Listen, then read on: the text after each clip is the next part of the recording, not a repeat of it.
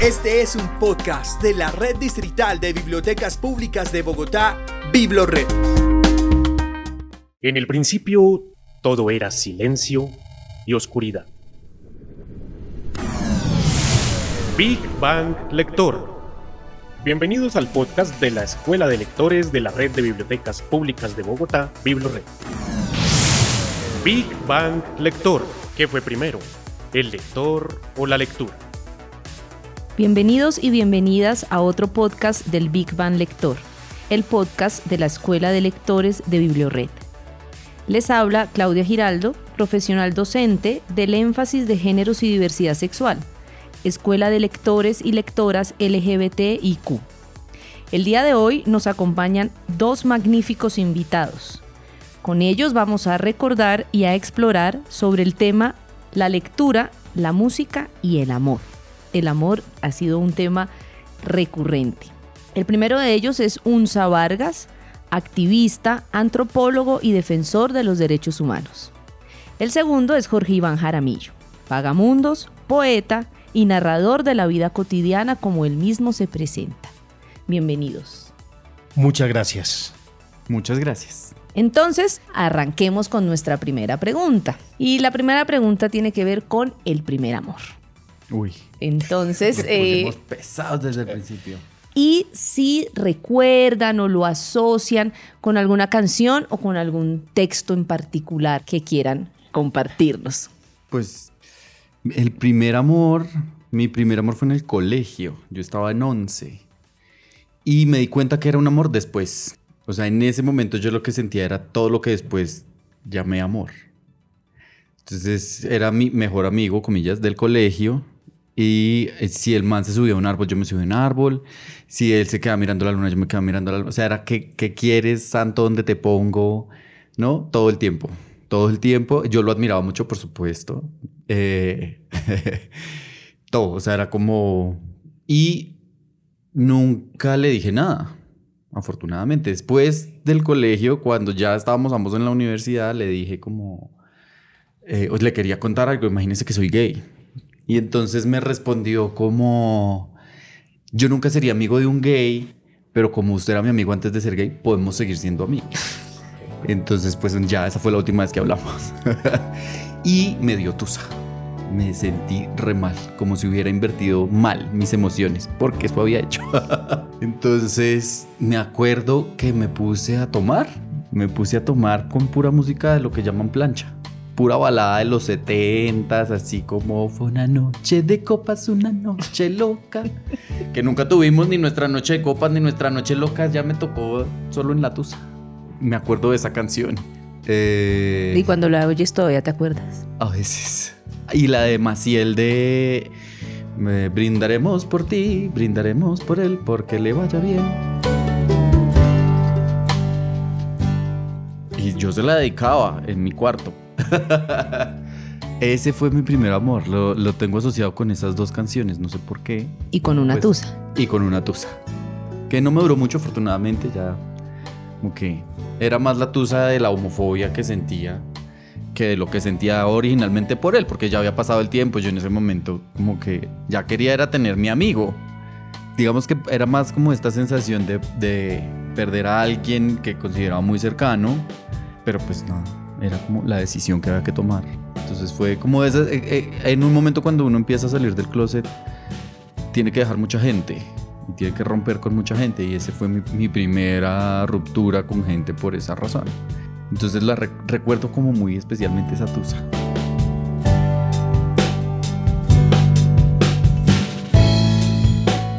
Cuando empezaste a presentarnos, hablaste de eh, lecturas, encuentros y el amor pero también están los desamores y también está el amor después del amor. Sí. Uno de mis primeros escritos por allá, a muy temprana edad, se llamaba Amor después del desamor, ¿no? Parafraseando un poco también al mismo Fito de aquellas épocas que eran nuestras bandas sonoras. Como vos acabas de hablar de, de tus bandas sonoras, eh, esa música plancha maravillosa y que siempre me lleva a, la novela de de Loncho, que es Al Diablo la Maldita Primavera. Sí. Fantástica.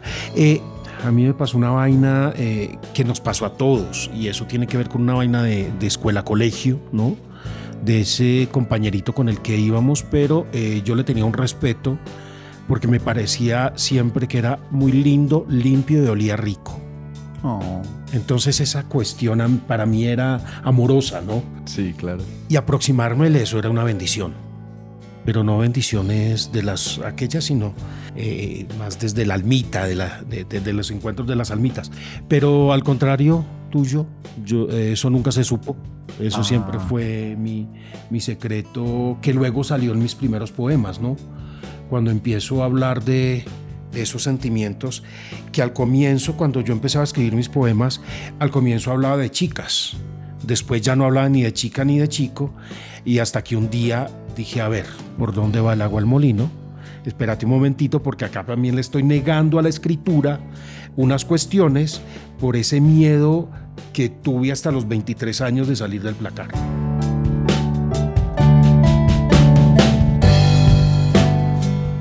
Entonces, eh, eh, por ahí pasó el primer amor y em, todo lo, lo concentraba en la escritura. Entonces yo primero, eh, antes de empezar a escribir cuentos, escribir novelas, yo empecé a escribir poemas, pequeños poemas, y ahí era donde yo fugaba un poco como toda esta cosa de, eh, de contar, de, de- de vivir esa tusa que vos sí la lograste concretar, yo no la concreté, pero eh, todo eso se lo ha llevado la literatura. Eh, para mi sorpresa y, y darle mi bienvenida también a la rayadura de papel, eh, tiene que ver con, con esos primeros amores y desamores que van a venir acompañados también de la música, del cine, de la literatura, ¿no? Porque había momentos en que no tenía a alguien físico para apostar esas querencias, porque luego empieza uno con el juego de las niñas, luego con el cuentito de la bisexualidad y así por el camino, ¿no? Pero, eh, pero siempre ha habido como esa imagen ahí de esos primeros amores, pero sabes que a veces cuando uno vuelve a encontrarse con, con estos amores furtivos, te recuerdan los primeros amores, entonces a veces no hay un primer amor, amor puede haber unos primeros amores. Es cierto, las etapas de la vida, muchas, muchos amores pueden volver a ser el primero. Pero oyéndolos hablar, inevitablemente pensé en un beso de Dick. Eh, la leyeron, la asocian con algo, les gusta. Quisiera oírlos hablar de un beso de Dick. Yo leí un beso de Dick hace años. Años. Y me la regalaron el año pasado de cumpleaños y no, no lo he vuelto a leer, pero lo tengo ahí.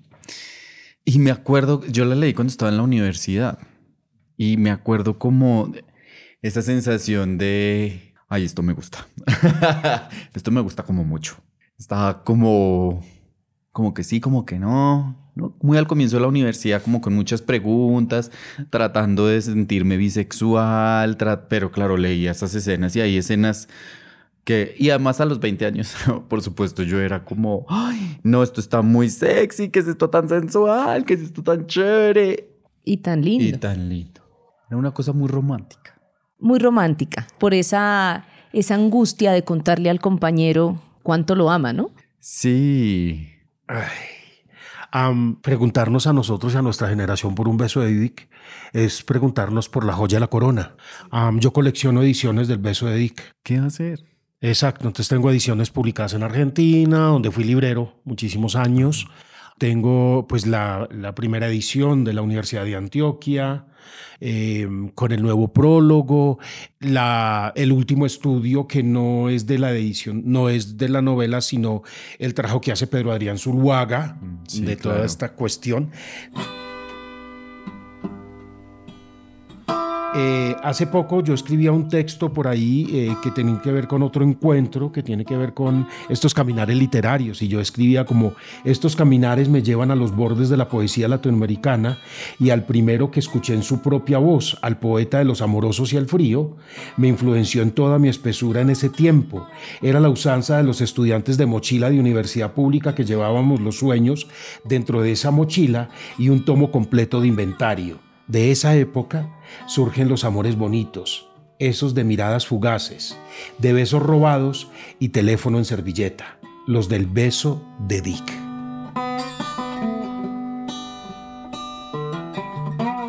Ay, qué lindo. Ahí está. Ahí está, claro, absolutamente. Y hay mucha influencia. Cuando yo leo El beso de Dick, lo leo en una fotocopia que me prestan en... Eso fue en marzo del, de 1995 en la Universidad de Antioquia en el primer semestre de comunicación social que estaba estudiando en ese momento y un compañero que después yo lo miraba con otros ojos porque era eh, bellísimo y leía unas cosas que a mí me encantaban y me las prestaba. Él me prestó esa fotocopia del beso de Dick y yo quedé yo quería besar todas las gaseosas del colegio. y ya saben por qué lo digo, ¿no? Claro, claro, por. Y luego eh, saca la edición de la Universidad de Antioquia de todas mis cosas en tus bolsillos. Y eso influenció mucho más mi escritura. ¿no? Eh, entonces, eh, hablar de, de- del beso de Dick, hablar de, de- de un- de- de una época que nos marcó, eh, pero que también nos posibilitó soltar la lengua y la escritura. La exigua, la, la corta obra, La que ¿no? alcanzó, sí. De Fernando, porque definitivamente qué joya, qué maravilla. ¿Sabes qué? Eh, Me, eh, me puse a echar memoria por lo de la fotocopia. Yo creo que yo también lo leí en fotocopia la primera vez y creo que fue como de las primeras, si no la primera cosa, cosa escrita sobre un amor gay. Y me acuerdo mucho la sensación de decir, "Ay, de esto sí se puede encontrar algo escrito, como que no sea una cosa eh, de enfermedad, pues. O sea, como, como que sentía que eh, con ese libro empecé a sentir que había un lugar, hoy en día lo diría como denunciación. O sea, que era posible que se hablara de lo gay, entre comillas, de una manera normal. ¿No? Como que esa eh, fue mi sensación como de, "Ay, bueno, ok, no, no estoy tan loquito. Soy loquita, pero no estoy loquita. Eh, claro, porque pasa por ahí, pero, sabes que yo había leído un libro, un texto maravilloso que llama El auriga de Mari Renault, que es sobre la historia de Bagoas, el eunuco que amó a Alejandro. Y eso lo había leído antes de. Entonces yo ya había dicho, por aquí sí puede ser, pero eh, yo creo que una de las posibilidades de vuelo, de empezar a armar estos tejidos homosexuales en Colombia, en América Latina, y de nosotros reconocernos en esos lugares de iniciación, de iniciación eh, uno de los primeros lugares fue la literatura. Definitivamente. La literatura nos posibilitó esas salidas del closet eh, a partir de las lecturas en diálogos muy propios. Muy Luego ya empezamos absolutamente íntimos, ¿no? De, hay una parte eh, revisando para, para este encuentro y esta, esta rica charla y este rico podcast que esperamos que sea rico, que la gente lo deguste, lo disfrute. Yo veía que en, en mis primeras escrituras había un lugar común y era el cuarto propio.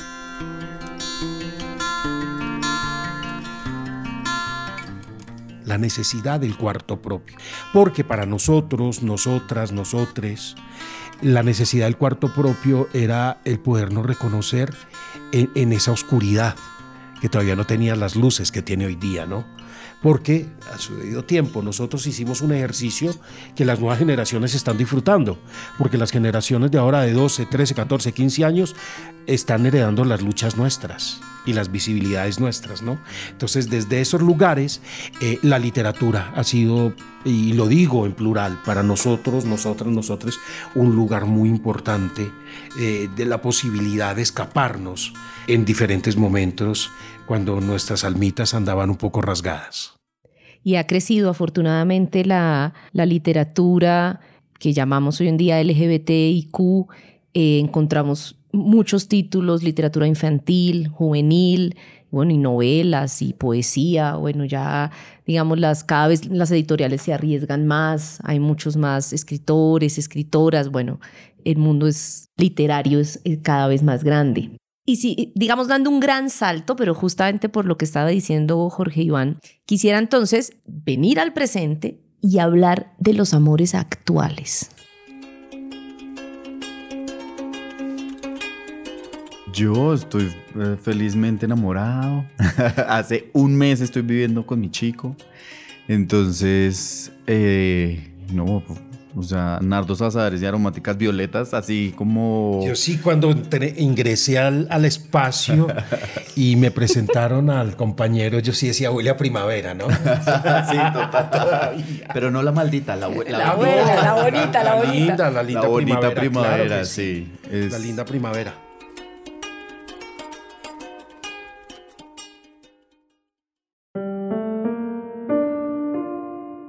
La cuestión es muy sencilla, dos personas y se inicia la negociación.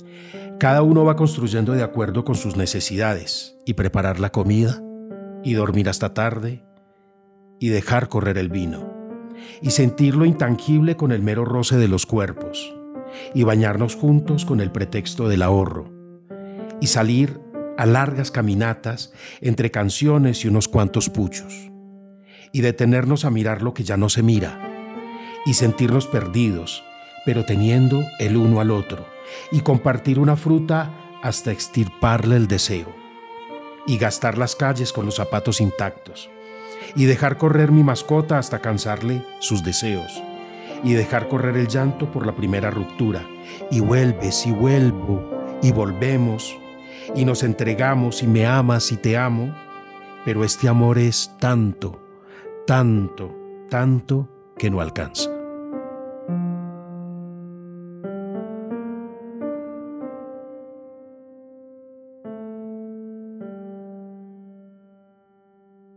Veo que están muy enamorados.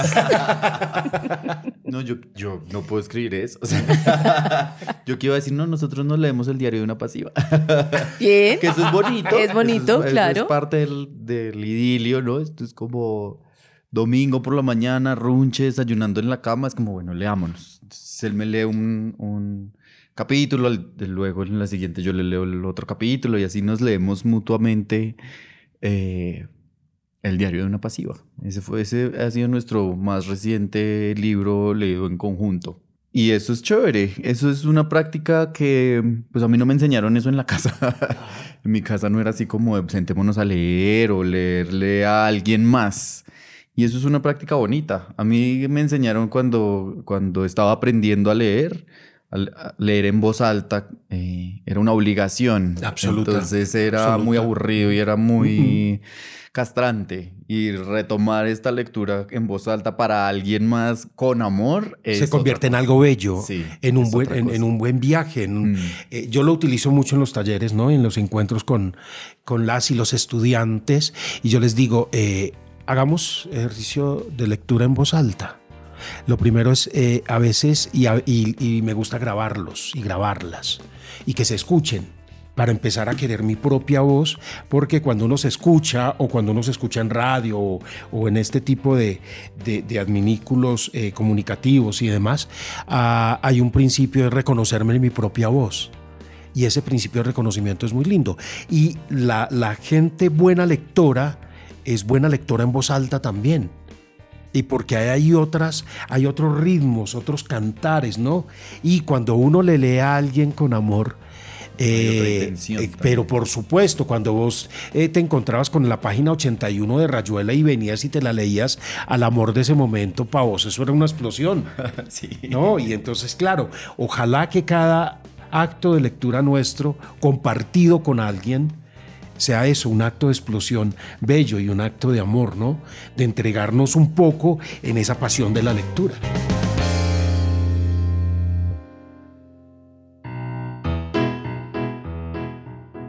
Sí, ahí eh, yo pensaba, eh, bueno, se me vino primero a la mente por la familia que, que nos tocó y encontrar textos de, de, esas relaciones con las familias cuando se cuenta, ¿no? Esa salida del closet que puede durar años, ¿no? Esa pedagogía de la que habla Jorge. Se me ve a la mente Giuseppe Caputo con sus dos eh, libros de Un Mundo Huérfano y de Estrella Madre, creo que, que no he leído Estrella Madre. Eh, puede ser bien interesante, como esa, esa, es dentro de esto que estamos hablando, estas nuevas literaturas que exploran una cantidad de, de, formas de relacionarse eh, con los padres, con las madres y la relación con los amigos y las amigas. Eh, hace poco estábamos justo con unas amigas, eso cantando, ¿no? a grito herido. No sé si tienen como recuerdos y si, o si les gusta y lo siguen haciendo, como de salir con amigas, amigos, a disfrutar esa familia elegida y cantar o leer. Todos los fines de semana, te cuento. Eso es un club de, de, lectura, de alcohólicos, de charlas, de cuentos, absolutamente. Y eh, tenemos una banda sonora que es absolutamente ecléctica, muy amplia, eh, y todo el tiempo eh, nos estamos cuidando.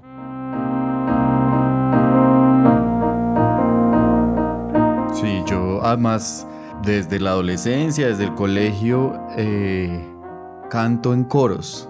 Entonces tengo mi, mi, parche más cercano ahorita es casi todos gente con la que he cantado en coros. Y por supuesto cuando suena la que hay que cantar, todo el mundo canta y todo el mundo canta bien. Eh, eh, de la cantada, el amor a grito herido. Del amor a grito, herido. A, mí, a mí en, estas, eh, en estos encuentros y en estas conversas me gusta ir y venir. Ahora nos preguntabas cuándo fue lo del primer amor y quería traer algo, algo de mi exploración frente a eso, algo que se llama em, Meras Noches. Esa noche ahí mismo, con el ulular de las ranas y el cementerio a mis espaldas, decías que el amor dolía, que en el pueblo el amor era un sofisma, eran los días del amor primerizo, era el amor a destiempos, era el temblar de tus piernas al rozar mi mano, era la herrumbre de los sentimientos acongojados, era el tiempo de las fiestas de quince y el vals continuo, era mi hermana que criticaba el amor de los Coca-Colos, y jugueteábamos con los labios a besarnos porque sí, y eran unos besos tan primigenios, eran tan reales y transparentes que se quedaban para siempre. Eran tan dóciles, tan juveniles, tan inexpertos, eran tan virginales que la noche se, tenía, se teñía de llanto, eran lo que me fui llevando con el pasar de los años, cuando tu recuerdo se fue extinguiendo. llegamos a la declaración de principios. Y la declaración de principios tiene que ver con la influencia de mis trabajos académicos de cuestiones afro-latinoamericanas en diferentes países donde he tenido la oportunidad de aproximarme a estas problemáticas. Hay una mujer peruana, una luchadora muy reconocida, que un día sacó un poema maravilloso que se llama Y me gritaron negra. Pensando en ella, hay una declaración de principios en, uno, en mi último libro que está, por, eh, está en, en trabajo editorial en este momento y se llama Declaración de Principios.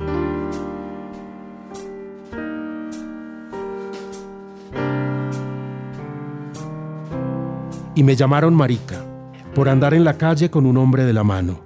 Y me llamaron marica por no aceptar el canon y una mujer a mi lado y me llamaron marica, por no perpetuar la especie y horadar a mi padre, y me llamaron marica, por no aceptar los lazos que se construyen con los años. Y me llamaron marica, por amar a unos cuantos en vez de andar divagando. Y me llamaron marica, por cambiar los colores, el arco iris y el amor a contramano. Y me llamaron marica, por ser un hombre con todas las letras y no un amanerado y me llamaron marica porque decidí en diciembre besar el hombre a mi lado y me llamaron marica por amar las letras en vez del fútbol y el anticuario. Y me llamaron marica por alejarme de todos, de la familia extendida y de todos sus hartazgos. Y me llamaron marica por ser quien soy, sin escaramuzas, desamores y retazos. Y me llamaron marica por ir a Indy cada noche en vez de los lugares del ejemplar ciudadano. Y me llamaron marica por no seguir la derecha si es la izquierda la que amo. Y me llamaron marica porque me fui de casa en un momento temprano. Y me llamaron marica porque descubrí que es la familia chica el centro de algo. Y me llamaron marica por amar los perros más que a lo humano. Y me llamaron marica porque me decidí por el tiempo, por los brazos de un hombre, por su espesor y por su abrazo.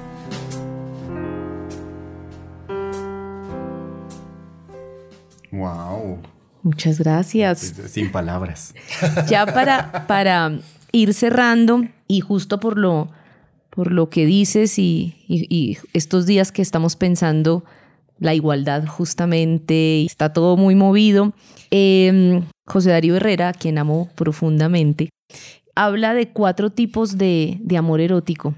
Y justamente con esas acusaciones, pues creo que, no sé ustedes qué opinan, es la pregunta que la comunidad todavía por el... Hay, rechazo, todavía la homofobia, como que se está condenado a tres, a habitar sobre todo tres tipos de estos amores. Él habla de el amor platónico, idealizado, ese que ustedes contaron de su primer amor, esa persona no sabe que la amamos. El amor clandestino, el del secreto, el que no logra entonces estar completamente conectado con mi mundo, completamente. El amor imposible, las dos personas se quieren, pero es imposible. Y vendría el amor verdadero o real, ese diario, íntimo y público. Yo, yo creo que en donde más nos falta es en el verdadero. En el último. Sí, sí, yo creo que... ¿Será que nos falta en el último amor?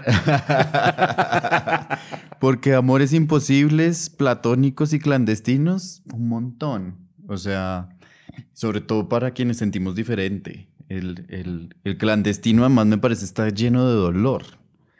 Porque no es que el otro me quiera y, y yo lo quiera a él y no se pueda, ¿no? Romeo y Julieta.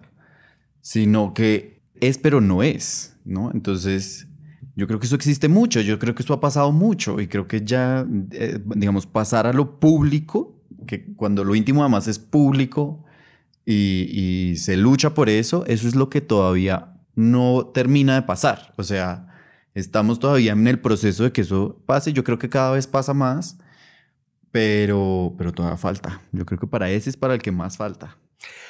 Eh, eh, vos empezaste preguntándonos algo eh, que tiene que ver con la aceptación, que tiene que ver también con la homofobia interna, ¿no? En todo esto. con mis trabajos y, y, conceptos y mirando todo esto, hace poco pensaba en un concepto que me gustó mucho, que tiene que ver con la endofobia. Si nosotros vemos en las, en las comunidades negras el endorracismo, yo aquí veo todavía una endofobia que es muy fuerte, ¿no? Que es muy marcada y que cuando vos empezás a salir con, del, del closet con esos miedos, te apegas a esa endofobia. Entonces, eh, te gusta un poquito esto, pero lo otro no, esto te causa miedo, esto lo acepto, esto lo tolero. Entonces, toda una, cordialidad de, de, manejos eh, que tienen que ver mucho con la subjetividad, hasta que empezás a conocer eh, realmente personas, hombres, mujeres, que están en, en diferentes lugares de autoafirmación de género y que están en sus procesos y uno empieza a mirar que no es nada sencillo, que también han pasado por lo que tú has pasado, pero que hay gente que también le toca o más duro o hay gente que le toca más fácil. Pero entonces uno ahí empieza a reconocer todo eso y en medio de reconocer todo eso tiene que pasar uno por estos amores, por el platónico, por el clandestino, por el imposible, por el verdadero, real, el diario, el íntimo, el cotidiano, para llegar a los amores públicos. Me parece que uno va cubriendo como toda esa ruta hasta que uno entiende que no se puede quedar ni en lo platónico, ni en lo imposible, ni en lo clandestino, hasta que llega a tratar de construir, y a veces es un remedio de amor verdadero. Pues muchas gracias, les agradezco por acompañarnos en este tema tan importante para la ciudad, para la democracia, para la justicia y la igualdad. Eh, espero que nos puedan acompañar muchas veces más. Eh, siempre en el podcast se hace una última pregunta. Pueden contestarla muy breve o no contestarla. Igual en eso estamos en la escuela pensando ese tema. ¿Qué fue primero, el lector o la lectura? Uy. pues yo no sé si yo pueda responder. Yo creo que cuando uno se va... O creo que eso es como un proceso y creo que uno aprende a leer antes, uno aprende a leer cosas que no son letras antes de aprender a leer letras. Uno aprende a leer patrones y a identificar colores, qué sé yo, formas. Pero ahí también están aprendiendo a leer. Yo, yo creo que la lectura y el lector se van como eh, realimentando mutuamente. Creo que el, el, el proceso lo va llevando a uno así como para llegar al amor público va uno teniendo los demás. Yo creo que eso, eso hace parte también de, de, la idea de la construcción del amor, igual con la lectura y el lector. Yo creo que lo uno puede hacer a lo otro. Claro. ¿No? porque Cuando hablamos de la lectura canónica, ¿no? De la occidentalizada y demás, podemos decir entonces primero fue el hombre y después llegó con toda esta otra cuestión. Pero cuando hablamos de prácticas primigenias, hay muchas formas de lectura en la construcción del lazo social. Entonces, lo uno puede hacer lo otro y em, no vamos a saldar la pregunta aquí porque eh, es la pregunta que va a quedar, ¿no? Que, a mí me gusta mucho todo el tiempo eh, plantearme preguntas y plantear preguntas porque esas son las que me sirven para seguir caminando, porque algunas respuestas llegan, otras no, entonces hay que seguirlas buscando, ¿no?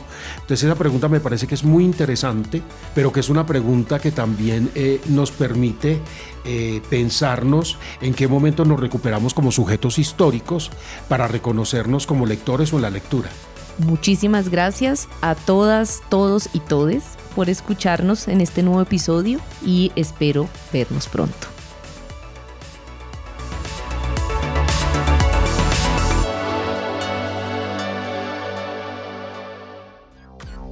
Escucha y descarga todos nuestros podcasts y contenido de audio en la sección Biblored Podcast en www.biblored.gov.com.